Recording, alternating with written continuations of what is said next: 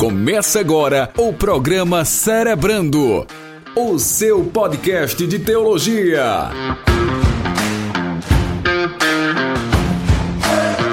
Cerebrando, fé e razão em um só pensamento.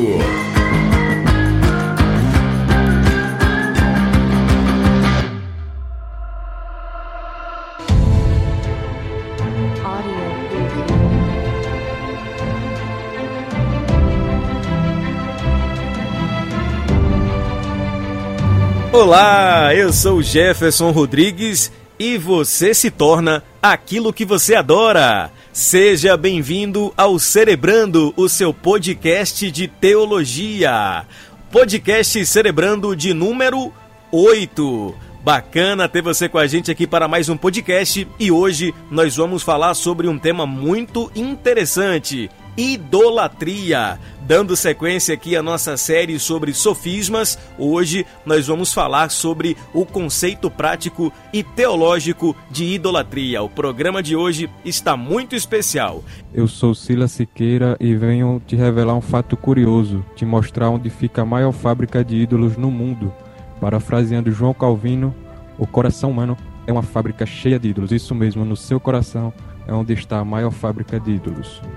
E por aqui a gente começa nesse nível aí, ó, citando João Calvino e a sua célebre frase sobre idolatria. Hoje o podcast Cerebrando vai tratar exatamente aonde está o seu coração e a dedicação do seu tempo e muito mais sobre idolatria. Então fica com a gente porque o programa de hoje está cerebral. Lembrando sempre que é uma alegria ter você conosco aqui, participando, interagindo. Quero agradecer a todo mundo que tem dado aí o seu feedback. O nosso programa tem crescido, tem engajado muita gente que curte teologia, que ama a palavra de Deus. E se você quer conhecer um pouco mais sobre o nosso projeto, visite o nosso Instagram, arroba Escola Discípulo Racional. Lá você encontra toda a nossa plataforma de estudos, ensinos e muita novidade que estamos desenvolvendo aí ao longo do tempo. Cumprimentando você que nos ouve através dos agregadores de podcast, seja Spotify, Deezer, Apple Podcast, Google Podcast, enfim, um grande abraço para vocês. Estão sempre aí ligados no nosso feed, conferindo as nossas atualizações e sempre ouvindo o nosso podcast. Como é bom ouvir podcast, né?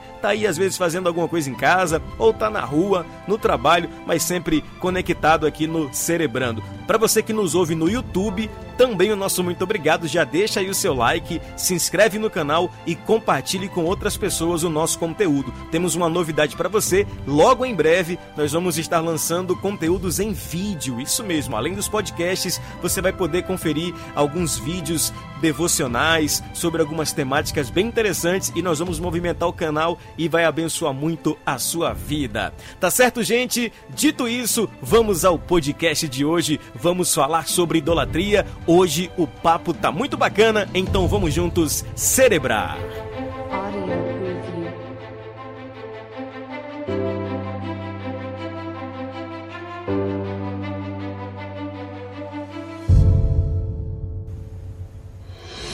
Silas, a gente já começa citando um, um conceito prático sobre é, idolatria e a gente precisa entender que no âmbito evangelical, o contexto convencional de idolatria, segundo a perspectiva evangélica, resume idolatria às práticas católicas por exemplo, de se prostrar diante de imagens de gesso, e, e, isso é muito comum no subconsciente coletivo evangélico.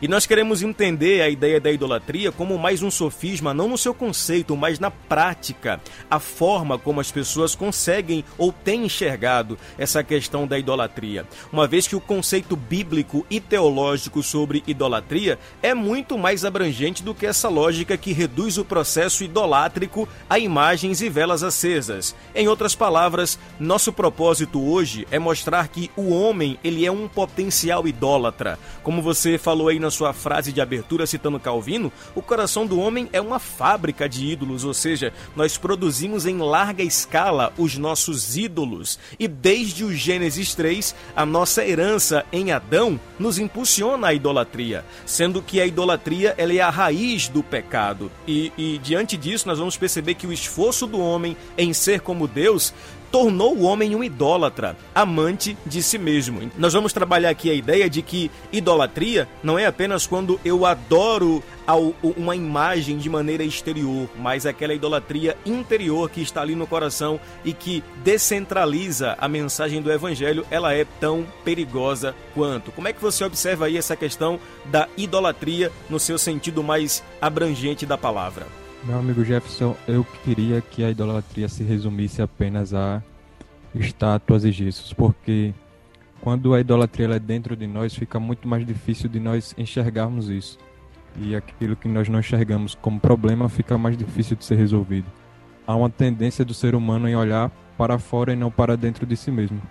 E quando eu sigo essa tendência, seria muito mais fácil enxergar a idolatria da maneira como ela é relativizada apenas em imagens de gesso, escultura ou coisas exteriores, mas quando essa idolatria ela está em mim mesmo, é mais difícil de enxergar, porque a tendência humana de olhar para o outro, de olhar para fora, de se preocupar com o exterior das coisas, é, não tem a mesma relevância de se olhar no interior. Então essa prática de olhar apenas para o exterior e não para o interior dificulta é, a identificação desses ídolos internos que nós temos. Então eu gostaria que a idolatria se resumisse a isso, mas infelizmente ela está e corre grande risco de estar enraizado em nossos corações em muitas coisas que nós vamos desenrolar aqui no podcast de hoje. Pois é, né? Seria muito, muito fácil se idolatria se resumisse a, a, essa ideia de escultura, de imagem. Mas, parafraseando aqui Agostinho de Hipona, o grande Agostinho, Agostinho disse o seguinte: o pecado é feio irracional, destrutivo, mas mesmo assim eu o amo. Eu acho interessante as confissões de Agostinho porque ele leva suas confissões em um nível muito prático. Ou seja, nas palavras de Agostinho, a idolatria me faz amar o pecado mesmo sabendo dos seus riscos. É essa tendência adâmica, essa herança de Adão, que nos faz amar o pecado, por consequência, nos torna idólatras, porque nós, de certo modo, é, passamos a amar o pecado. E aí a gente já começa aqui, Silas, a definir o que é idolatria, e muita gente pode definir idolatria em várias perspectivas, mas tem uma, uma, uma definição do David Clarkson em seu livro Idolatria Secreta, que é bem interessante. Ele define idolatria do seguinte modo: Idolatria é dar honra e devoção à criatura que é devida ao Criador. Eu acho que essa definição, dentre tantas, ela resume bem o que é a idolatria. Nós podemos resumir esse conceito afirmando que a idolatria é a adoração que não é dada a Deus, portanto, é uma adoração distorcida. Veja, nós queremos destacar aqui que geralmente a idolatria nos faz dizer: não vivo sem. Perceba que quando alguém está idolatrando alguma coisa, geralmente ele leva essa coisa, essa adoração, para o campo da necessidade. Geralmente ele declara essas palavras: Eu não vivo sem esse carro, sem essa casa, sem esse casamento. Aí eu gosto de Jonas Madureira, que ele vai dizer que a idolatria é o esquecimento de entender que Deus é suficiente. Porque quando eu coloco coisas ou pessoas no patamar e no lugar exclusivo de Deus, eu estou sendo um idólatra. E isso é muito, muito prático e verdadeiro. Então, já deu para perceber aqui na nossa introdução que a idolatria, ela não se resume resume a ídolos de pedra e gesso, mas também pode ser resumida a ídolos que sorrateiramente estão entranhados em nosso coração e a gente nem percebe, né, meu amigo? É verdade, meu amigo. E eu vou retornar aqui aquele conceito que nós começamos no início desse podcast com relação a, a essa questão de tirar o olho do exterior e colocar no interior para enxergar o ídolo em seu coração. E nessa ideia, nós percebemos que o conceito de idolatria ficou muito reduzido a isso, a questão externa, a venerar algum, algum ídolo, alguma estátua, algo externo. É verdade que a Bíblia ela vai condenar sim esses fatos. Ela vai condenar a prática de idolatria a imagens, a, a postes ídolos, mas desde o Antigo Testamento nós percebemos que idolatria não é só se prostrar diante de imagem. Porque tem gente que acha que isso pode ser algo moderno do, da nossa era, mas o Antigo Testamento já vai mostrar isso. O Antigo Testamento ele já trabalha com essa ideia de idolatria no coração do homem. Em Ezequiel 14, versículo 3, vai, é, a Bíblia vai dizer: Filho do homem, estes homens ergueram ídolos em seus corações e puseram tropeços ímpios diante de si. Devo deixar que me consultem? É, esse texto ele é extremamente revelador, porque nós entendemos aí o conceito de idolatria do coração, porque a narrativa ela vai mostrar profetas, sacerdotes e líderes que ergueram ídolos no coração. Eles tão, adoravam externamente, mas para si também levantavam, levantavam ídolos. Não era uma idolatria externa, mas sim uma idolatria interna, levantada no seu coração. Pois é, Silas, nós podemos exemplificar essa ideia de ídolos no coração ou ídolos interiores seguindo a lógica das palavras de Jesus acerca do senhorio do coração, né? Lá em Mateus 6:24, o famoso texto em que ele diz que ninguém pode servir a dois senhores, pois odiará a um e amará a outro, ou se dedicará a um e desprezará o outro. Aí ele é bem enfático, ele fala assim: ó, vocês não podem servir a Deus e ao dinheiro. Então, uh, nós vamos perceber que Jesus condena a idolatria ao dinheiro exatamente porque ela domina o coração. Exemplificando, ó, ninguém cultua o dinheiro externamente, ninguém acende velas, coloca o dinheiro no altar.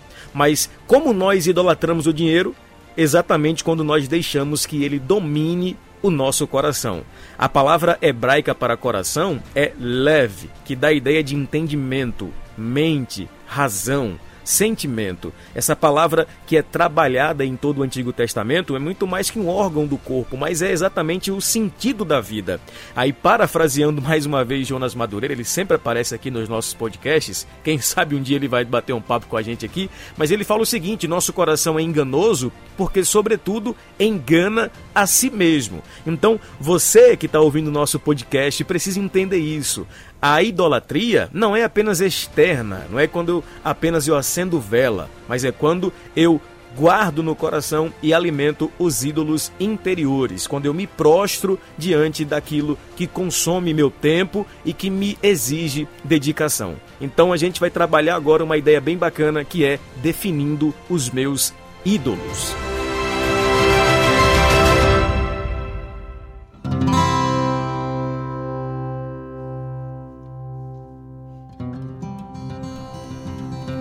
E quando a gente fala sobre definir ídolos, Silas, nós vamos perceber que os ídolos do coração são tão perigosos quanto os ídolos de gesso.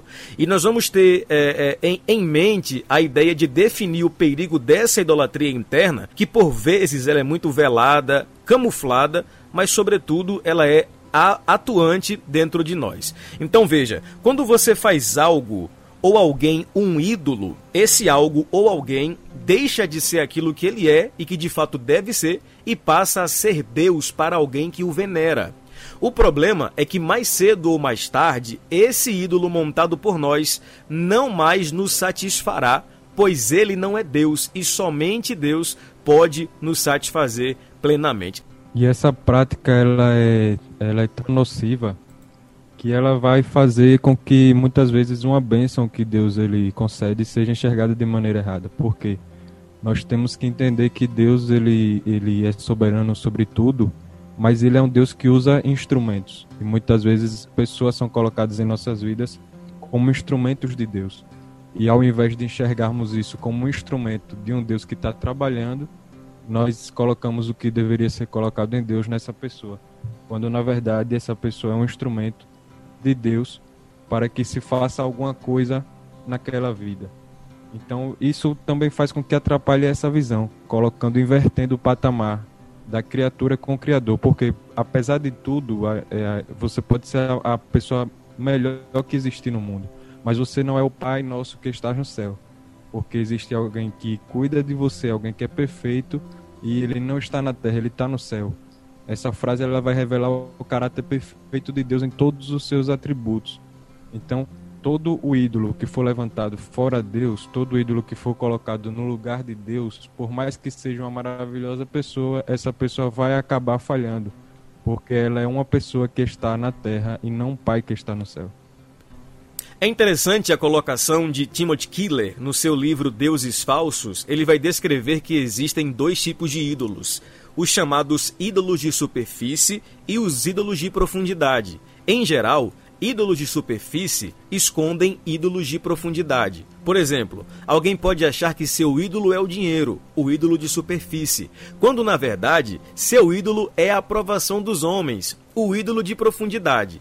Nas palavras de Timothy Killer, nesse caso, o dinheiro é só o meio que a pessoa encontrou para comprar a aprovação dos homens. Em outras palavras, o que ela quer não é o dinheiro em si, mas o que ele parece comprar.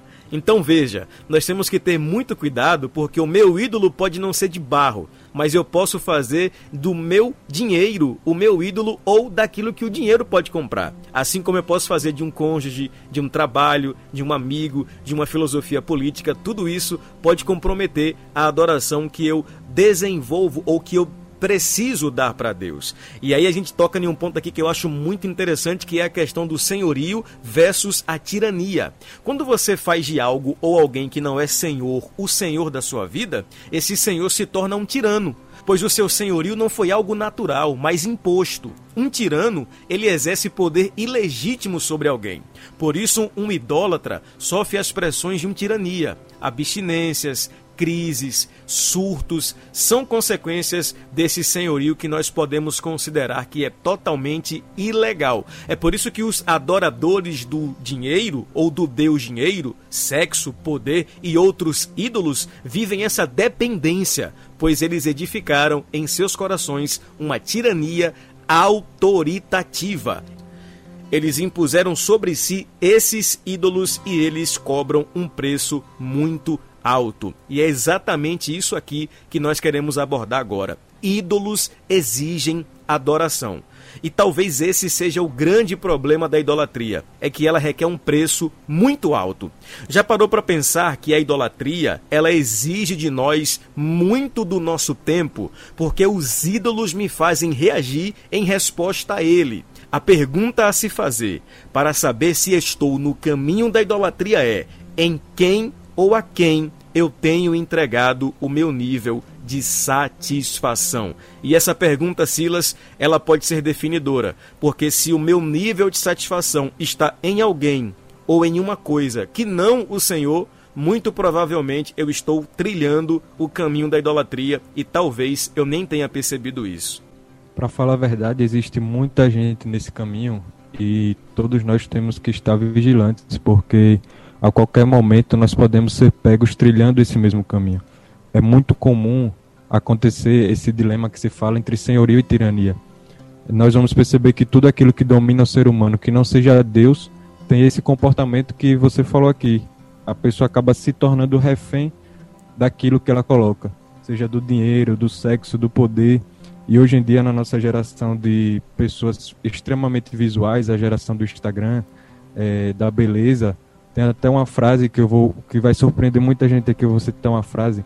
Vou parafrasear Beyoncé para quebrar protocolos aqui. Olha aí, cara. Ela fala que a beleza dói, mas se você olhar o contexto da música, ela vai mostrar a luta de uma pessoa, de uma mulher, para se encaixar nos padrões de beleza de hoje. Sim. Ela colocou a beleza, o padrão de beleza, como, como um Deus na vida dela e ela se comporta exatamente da maneira como, como você estava citando anteriormente ela vai correr, vai dedicar o tempo somente a isso, é, tudo que ela faz vai, vai priorizar isso, ela só vai conseguir investir tempo e dinheiro nisso. E é interessante essa frase, beleza dói.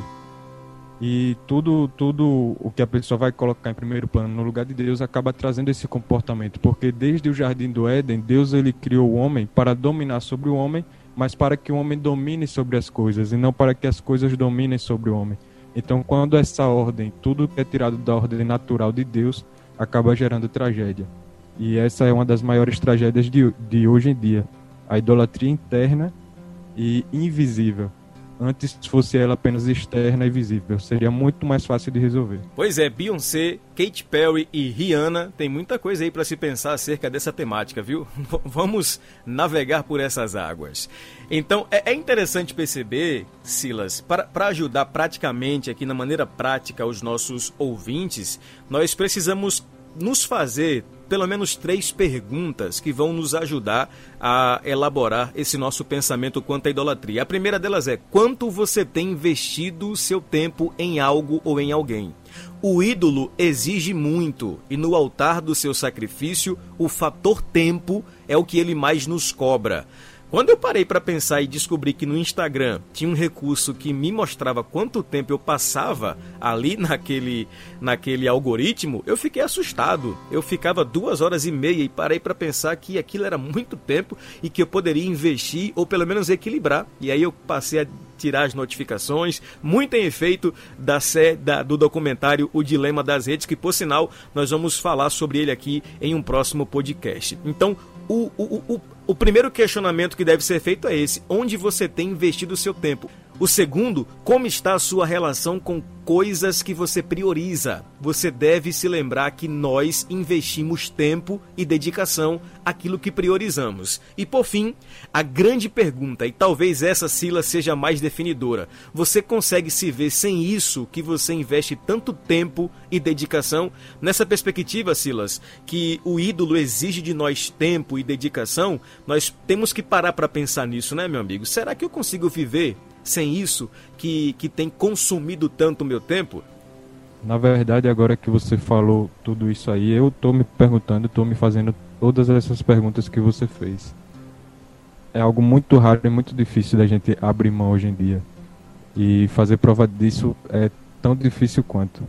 Esses ídolos modernos, ele tem, eles têm permeado muita, muitas pessoas da nossa geração. Essa questão de internet, jogos, comida, carreira, questão de ideologia política, todas essas, essas temáticas elas têm tomado o tempo e dedicação das pessoas. Na verdade, as pessoas elas têm uma tendência a se tornar mais materialistas e assim enxergar apenas o finito e esquecer do infinito, esquecer daquilo que transcende, que é o espiritual.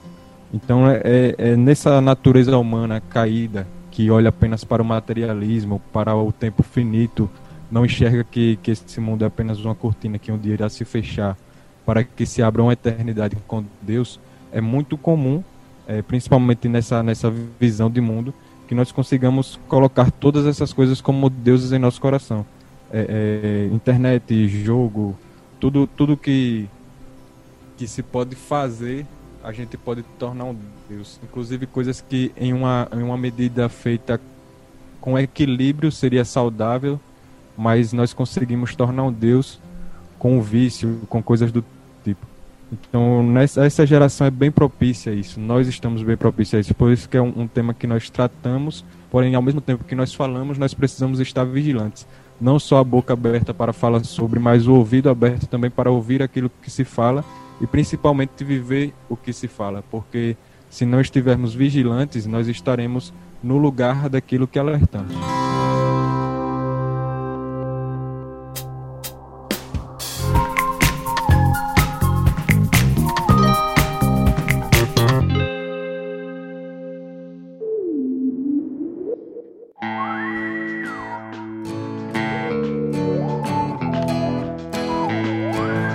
Olha, e, e, a gente chega aqui em um ponto que nós não podemos deixar de citar, que é o Salmo 115, versos 4 a 8, você pode ler em sua casa. Ele fala explicitamente sobre a questão da idolatria e define as características dos ídolos. E ele vai falar lá, né, que os ídolos deles são de prata, de ouro, são feitos por mãos, por mãos humanas, têm boca, mas não podem falar, olhos, mas não podem ver, ouvidos, mas não podem ouvir, nariz, mas não podem sentir cheiro, mãos, mas nada podem apalpar, pés, mas não podem andar, nem emitem som algum com a sua garganta. Aí o versículo 8 vai dizer o seguinte, ó: Tornem-se como eles aqueles que os fazem e todos os que neles confiam. Aqui está a base da frase que eu citei no início, né? Você se torna aquilo que você adora. Esse texto é muito específico. Tornem-se como eles aqueles que o fazem e todos os que neles confiam.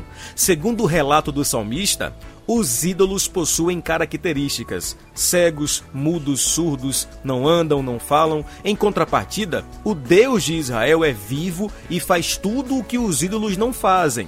Agora, olha que interessante, como consequência disso, quem serve ao Deus vivo desenvolve vida. Já quem serve aos ídolos acaba se parecendo com eles. Nós devemos lembrar que a forma como vemos as coisas é afetada pela adoração que damos a ela. E a adoração ao Deus vivo nos faz parecidos com ele. Já a adoração aos ídolos nos torna como eles, inúteis. Então, a definição de Deus pagão no hebraico é o termo Elil, que literalmente significa inútil. E nós vamos perceber que é exatamente isso que uma pessoa se torna quando adora esses deuses inúteis. Ela possui uma espécie de inutilidade crônica a despeito das coisas espirituais.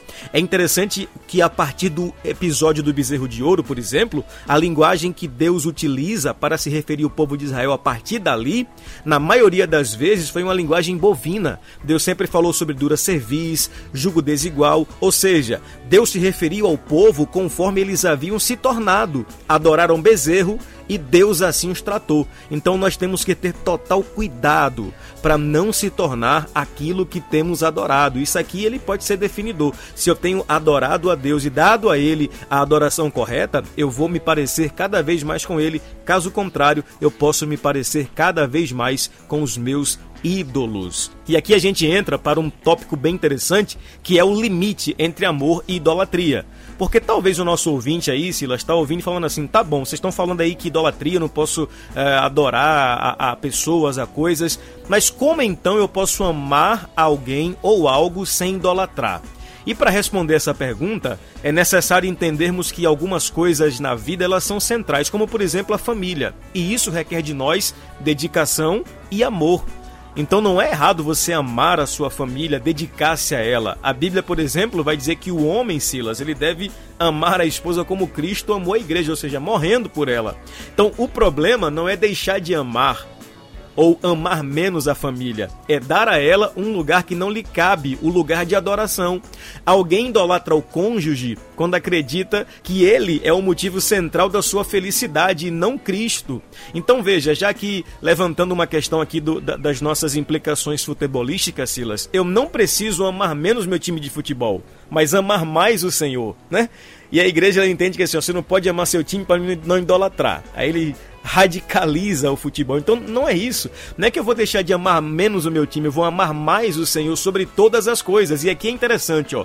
Quando eu amo a Deus como ele deve ser amado, certamente eu vou amar todas as outras coisas na dimensão correta. Isso é amor e não idolatria. Foi justamente para balancear essa questão que eu escolhi o São Paulo para torcer. Ah, tá Faz certo. referência ao apóstolo Paulo, por isso que eu escolhi o São Paulo para poder balancear essa questão aí de amor e idolatria. Já o confiança, né, é fundamental para nossa fé, meu irmão. Confi... Agora Flamengo, essas coisas aí, Corinthians, misericórdia, tá tudo errado essas coisas aí. Não vejo como isso se encaixa não. Pois é. Mas voltando aqui para o assunto é essa questão do limite entre o amor e a idolatria, eu acho que passa por aquilo que nós comentamos antes. Se nós enxergarmos tudo o que está em nossa vida como um instrumento de Deus, as coisas entram em ordem. Nós conseguimos amar as coisas e as pessoas que Deus tem nos dado e nós conseguimos enxergar esse amor através das pessoas que direciona a glória para Deus. A glória não vai acabar nas pessoas. Isso. Eu amo a minha esposa e adoro a Deus por isso. Por quê? Porque ela é um instrumento de Deus na minha vida que canaliza o amor de Deus através do amor dela para mim. Então, quando eu coloco as coisas em ordem, eu entendo que aquela pessoa não é, é a fonte única, mas ela canaliza algo de Deus para mim. Isso entra tudo em ordem, você consegue amar aquela pessoa e você consegue adorar a Deus através disso. Entendendo o lugar de cada coisa, você não precisa, como você falou, amar menos sua esposa, amar menos o seu marido, mas você se dedica com total amor, entendendo que o digno de glória por aquela vida é Deus. Então o amor vai para a pessoa e o amor e a adoração também vai para Deus.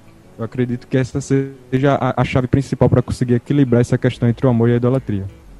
Muito bom, muito bom mesmo. Estou digitando com os pés, porque com as mãos eu estou aplaudindo, viu, Silas? muito bom aí essa, essa colocação.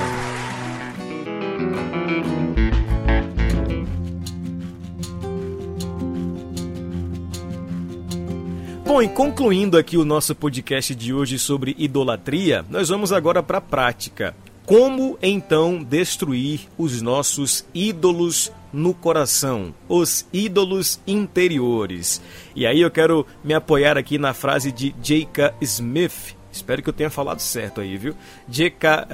Uh, Smith falou o seguinte: amo, logo existo. É aquela, aquele contraponto, aquela filosofia que diz né, que é, penso, logo existo. Nas palavras de Smith, ele vai dizer que, na verdade, a razão do existir não é o pensar, é o amor. E é verdade. A causa da vida é o que amo. Ou seja, quando eu amo, eu dedico existência àquilo que amo. Mas quando o amor extrapola o limite, como Silas falou aí, e vira adoração, nesse caso, é uma adoração distorcida, se tornando uma idolatria. Então veja, os ídolos do coração, eles são difíceis de serem quebrados, por serem invisíveis aos olhos mas destrutivos à alma. Então esses ídolos se desenvolvem no campo do desejo. René Garden disse que o desejo não é autônomo. A gente deseja o que os outros desejam. Isso é muito rede social, né, Silas? O pessoal deseja porque vê a foto de alguém, a ostentação do outro e é. acaba a, a, desejando em nós o desejo de ter o que ele tem. Verdade, bem rede social, isso é, é, é bem o que acontece. Eu, eu, me assustei aqui quando você começou a citação, você falou René, quase que eu corto oh. você aqui, só que era Renegard, né? Ah, tá. Então tá Não, tudo certo, pode eu, citar. Eu, eu tô crente ainda. Graças a Deus. É, é por isso, por isso, por essa, por razão dessas coisas que você acabou de falar, que nós vemos ídolos no lugar de pastores e clientes no lugar de crentes. Porque para pertencer a determinados grupos, acabamos desenvolvendo cultos a estereótipos. Isso é bom, hein? Um exemplo, reformados usam barba, worship, tatuagem, pentecostal, terno e gravata, tudo isso acaba se tornando uma idolatria litúrgica quando toma o lugar verdadeiro da adoração. Sem falar do culto à personalidade. Quando o pastor ele não aponta para Cristo e aponta para ele mesmo, todos acabam imitando na fala e trejeitos, ou seja, ele se coloca no centro isso. e quem deveria estar no centro é Cristo, ao invés da igreja se tornar a imagem e semelhança de Cristo, acaba se tornando a imagem e semelhança do pastor, que é humano e falho como nós.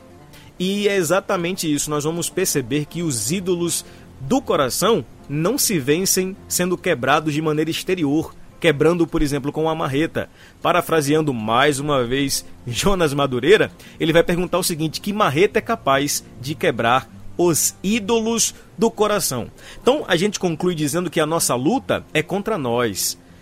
Essa luta é diária, é a luta de nos vencermos todos os dias para nos tirar do altar que nós insistimos em construir para nós. Então lembre-se, não se destrói ídolos com marreta, a marreta do ódio, mas quando eles deixam de ocupar o lugar de proeminência em nossas vidas. Eu concluo aqui, meu amigo Silas, dizendo e, e pegando um pouco da sua frase aí que você falou uh, há pouco tempo atrás, é exatamente isso. Quando eu sei a quem adorar, eu vou amar de forma correta aquilo que eu devo amar. E eu gostaria de concluir dizendo que não é fácil quebrar esses ídolos do coração, mas nós devemos recorrer a uma parte da, da oração do Pai Nosso que se encaixa nessa, nessa questão, que é a do santificado seja o vosso nome.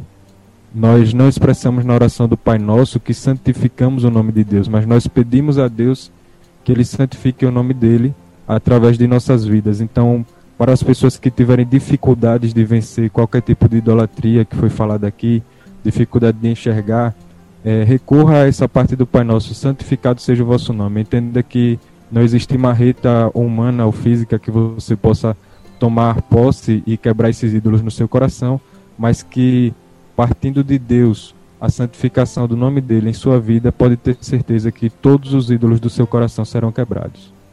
Que maravilha! Finalizamos então aqui mais um podcast Cerebrando, este de número 8. Falamos então sobre a idolatria, mais precisamente sobre a idolatria do coração, nesta série especial sobre os sofismas. Esperamos por você no nosso próximo programa. Um grande abraço, que Deus te abençoe e até a próxima.